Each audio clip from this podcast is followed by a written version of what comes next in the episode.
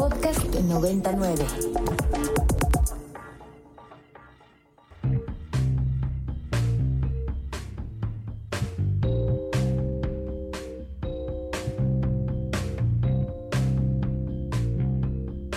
Desde el estudio B de Ibero 90.9, esto es Control de Cambios, una producción de Ibero 90.9 y la revista Nexos. Mi nombre es Valeria Villalobos Guizar. La prensa reproduce una narrativa muy poco crítica, que a los jóvenes no les importa irse de casa y vivir por su cuenta, o que prefieren compartir vivienda en vez de independizarse o llegar a adquirir una propia. Pero en realidad, esto solo encubre un problema que ha ido creciendo la dificultad para que los jóvenes logren comprar su propio hogar. Entre los derechos humanos se encuentra el acceso a una vivienda adecuada y asequible. Todo el mundo debería tener derecho a una casa que pueda pagar. Sin embargo, estamos muy lejos de que el derecho a la vivienda digna sea la realidad, sobre todo para las nuevas generaciones que viven en la Ciudad de México. Máximo Ernesto Jaramillo, doctor en Sociología por el Colegio de México. Máximo, recientemente ganaste el Premio Nacional de Periodismo por tu investigación sobre lo inalcanzable que parece la vivienda en México para los jóvenes. ¿De dónde surgió tu interés por este tema? Mira, es justo a partir de redes sociales, en, medios de comunicación, pero también en las familias mismas, de estigmatizar, culpabilizar a las personas más jóvenes de no alcanzar a comprar una vivienda debido a distintos comportamientos que tienen. He hablado de cómo hay artículos que mencionan que los jóvenes prefieren viajar, los jóvenes prefieren ir a conciertos, incluso hay uno que parece todavía un poco más ridículo que dice los jóvenes prefieren comprar cafés de Starbucks que eh, comprar una vivienda. Que tener estabilidad económica y paz, ¿no? y comparan pues cosas que eh, peras con manzanas, ¿no? Cosas que no tienen nada que ver, pero al final de cuentas terminan mencionando que es una elección y una preferencia de las personas más jóvenes todo esto que vemos en alrededor de la vivienda, no salir de casa de los papás, eh, salir pero vivir con tres, cuatro, cinco, hasta seis roomies, eh, o simplemente jamás comprar una vivienda y estar alquilando durante toda la vida con, con las implicaciones que eso podría tener esa narrativa existe movilizada por cierta población mm, no tan joven, digamos, que se acuerda de cómo relativamente era un poco más fácil hace 20 años, hace 40 años, era un poco más fácil comprar una vivienda de lo que es ahora. ¿Qué es lo que pasa en estos momentos? Porque es difícil para estas nuevas generaciones pensar en comprar un inmueble. Básicamente hay dos movimientos paralelos que al final de cuentas han ido complicando este, este problema. Por un lado, los salarios en promedio en, en el país han venido bajando casi de manera constante desde hace décadas. El tema es que del otro lado, al mismo tiempo, mientras que los salarios bajan, los precios de las viviendas han venido subiendo y a partir del año 2014 han venido subiendo de una manera mucho más exponencial. Por ejemplo, para la Ciudad de México, comparando 2005, lo que encontramos es que los precios promedio de la vivienda habían aumentado 300% sin quitar la inflación. Una vez que quitabas la inflación, de todos modos estaba prácticamente en el 100%. Entonces, el tema es por qué siguen subiendo los precios de las viviendas a pesar de que cada vez los salarios son más bajos. Justo esa era mi siguiente pregunta. ¿Cómo es que puede seguir creciendo el precio de la vivienda cuando los ingresos no han tenido un crecimiento proporcional? Siguiendo esta idea medio ilusoria de la oferta y la demanda libre, es que pues se adaptarían los precios de las viviendas a la demanda posible de los lo que permiten los salarios, ¿no? Entonces habría viviendas más baratas, habría viviendas a lo mejor con materiales más baratos que ahorran costos, lo que fuera. Lo que encontramos es lo contrario y eh, hay algunas explicaciones que surgen a nivel internacional que hablan de que el mercado de la vivienda se ve cada vez más financiarizado, es decir, la vivienda se ve cada vez más como un activo de inversión, un activo financiero, como un lugar donde invertir y guardar dinero y esperar que haya rendimientos anuales. Y cada vez menos, eh, o, digamos, las que se compran son cada vez más por esa razón y menos en razón de simplemente satisfacer el lugar donde tienes que vivir. Incluso si ustedes se fijan en anuncios en Instagram, en redes sociales, van a ver cómo ofrecen muchísimas viviendas ahora para invertir. Te dicen invierte esta vivienda, te garantizamos 15, ah, yo he visto algunas hasta que dicen te garantizamos rendimientos de 30% anual, lo que significaría que aumenta 30% el precio de esa vivienda solamente en un año. Es incluso parte de la propaganda, ¿no? Como el compra para rentar, compra como inversión. Ya ni siquiera es estoy vendiendo el speech de vas a vivir cómodamente en este lugar hiperlocalizado con amenidades o tal, sino simplemente es un activo. Pero ojo, también muchas veces lo que las personas que invierten tratan con este tipo de activo financiero es que estén vacías o que estén rentadas en el corto plazo porque muchas veces el rendimiento lo obtienen sobre todo cuando vuelven a vender la vivienda.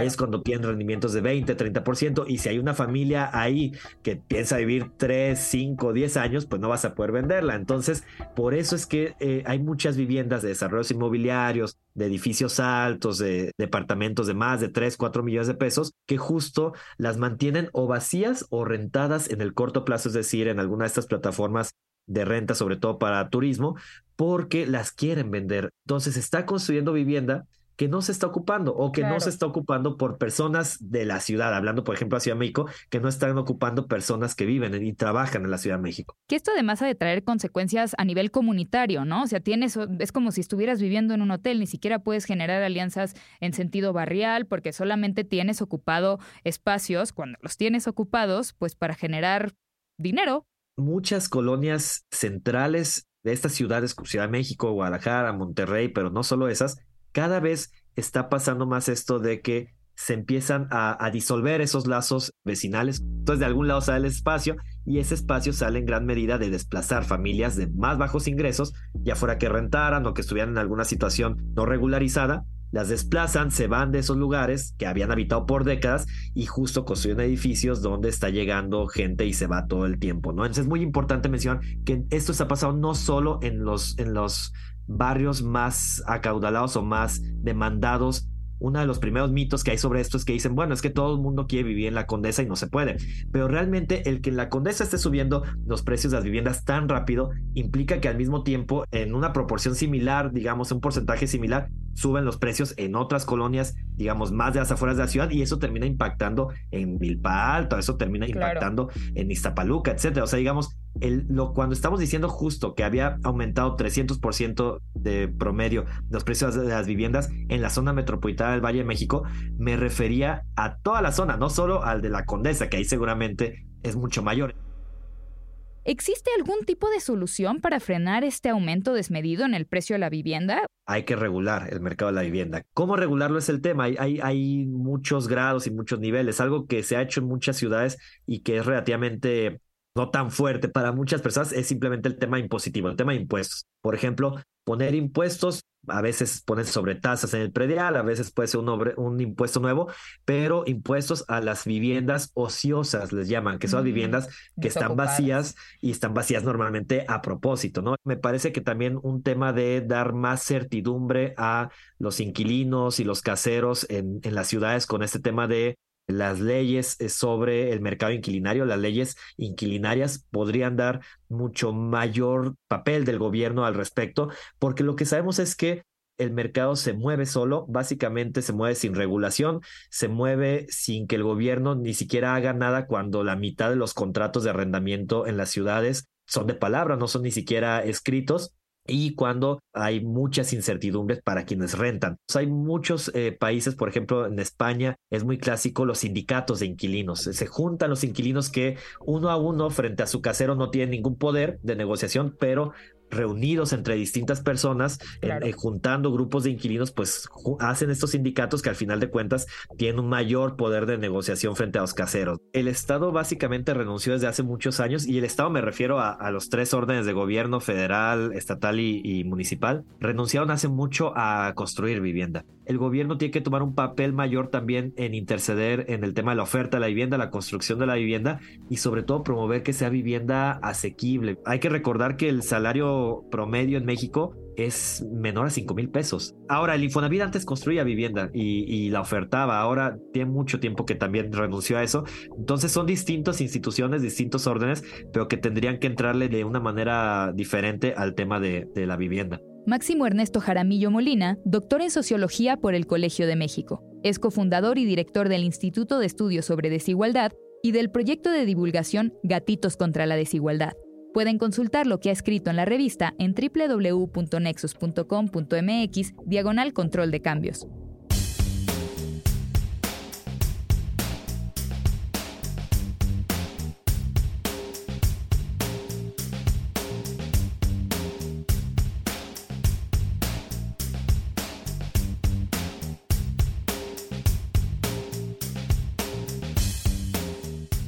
Tras el paso implacable del huracán Otis, Acapulco se encuentra inmerso en una realidad trágica y desafiante. Su gente, sus paisajes y su esencia se vieron profundamente marcados por la devastación. Las cicatrices de la infraestructura dañada generan una dolorosa carencia de servicios básicos, sumiendo a la comunidad en el desamparo y la escasez.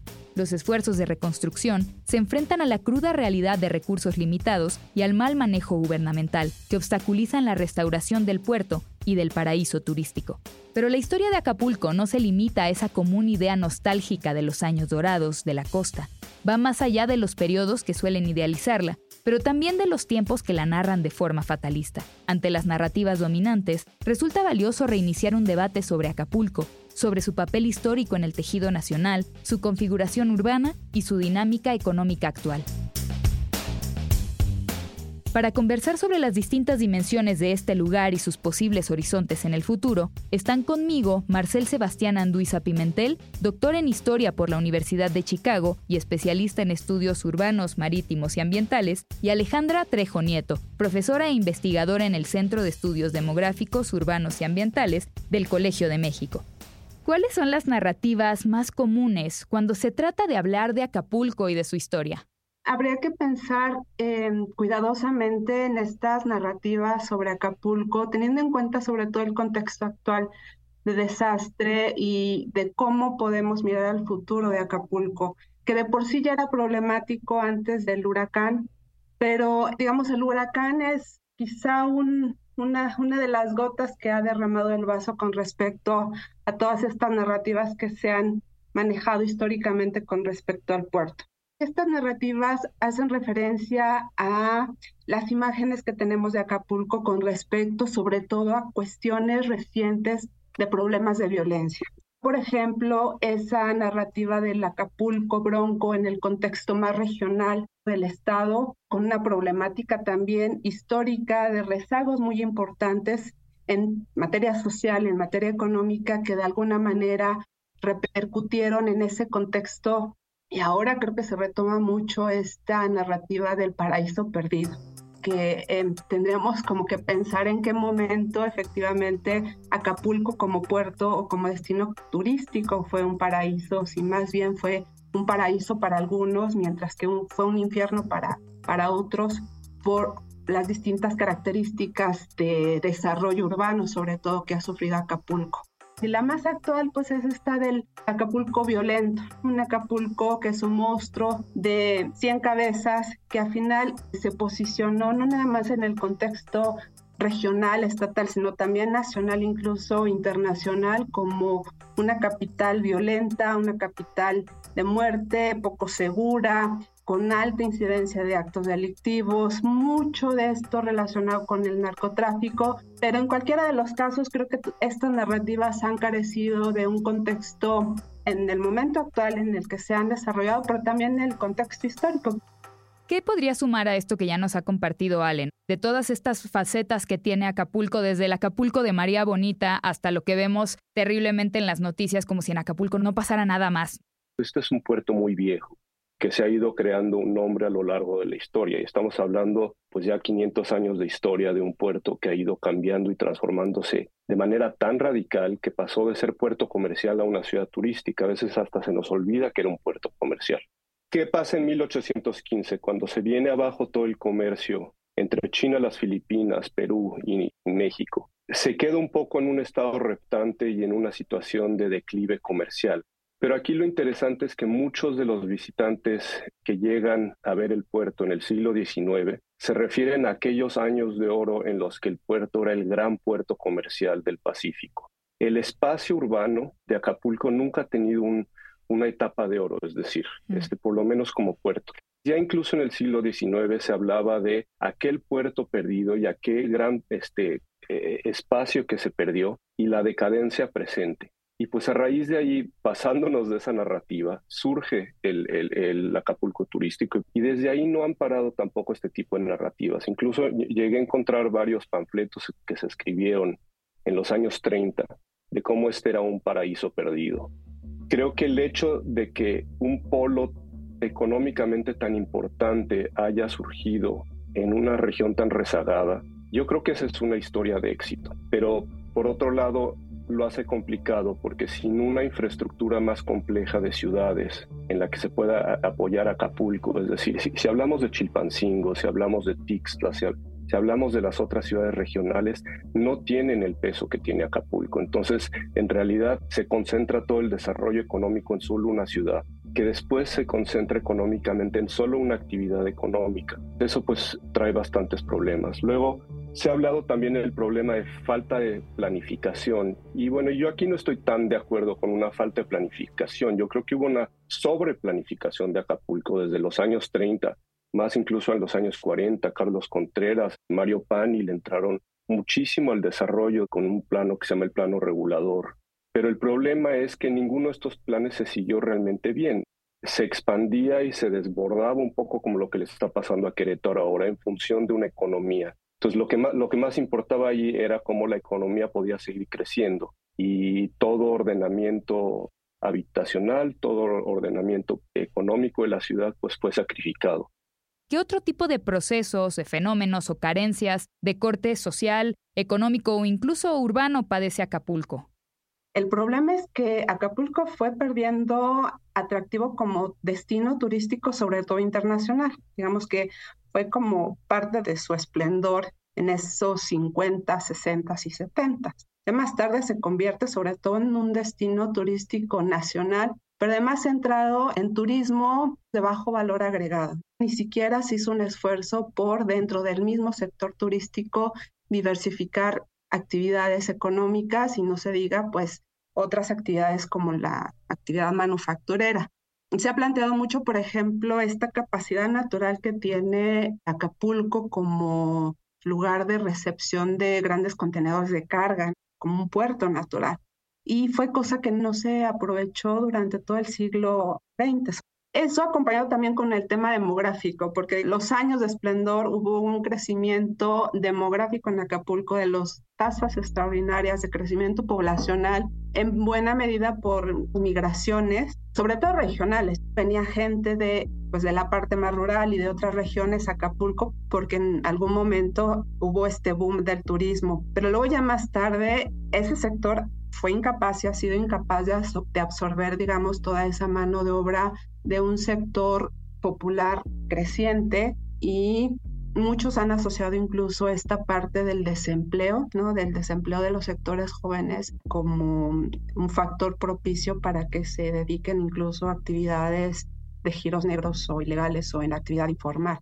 ¿Qué sigue para el puerto? ¿En qué área se debe de enfocar el gobierno para intentar subsanar las numerosas necesidades de Acapulco, en primer lugar por Otis, pero también por todo lo que ha transcurrido a lo largo de su historia y que tiene como deuda el gobierno con ese lugar.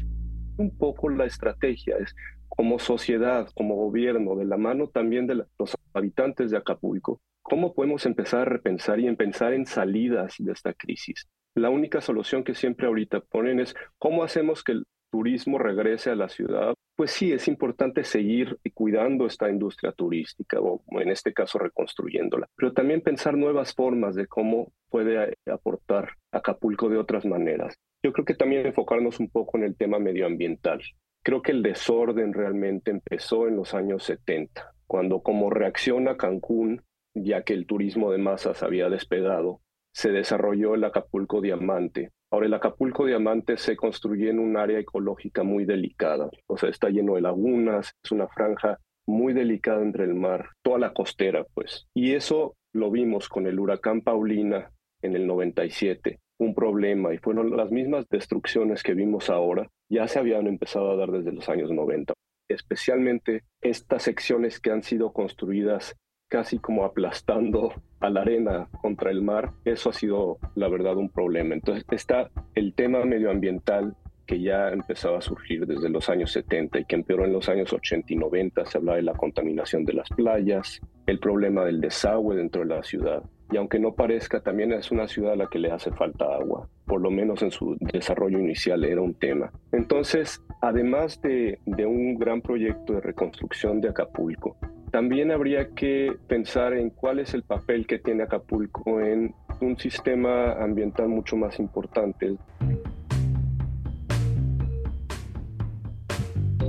Marcel Sebastián Anduiza Pimentel, doctor en Historia por la Universidad de Chicago y especialista en estudios urbanos, marítimos y ambientales, y Alejandra Trejo Nieto, profesora e investigadora en el Centro de Estudios Demográficos, Urbanos y Ambientales del Colegio de México. Pueden encontrar sus textos en www.nexos.com.mx, diagonal control de cambios. Control de Cambios es una producción de Ibero 90.9 y la revista Nexos. Mi nombre es Valeria Villalobos Guizar.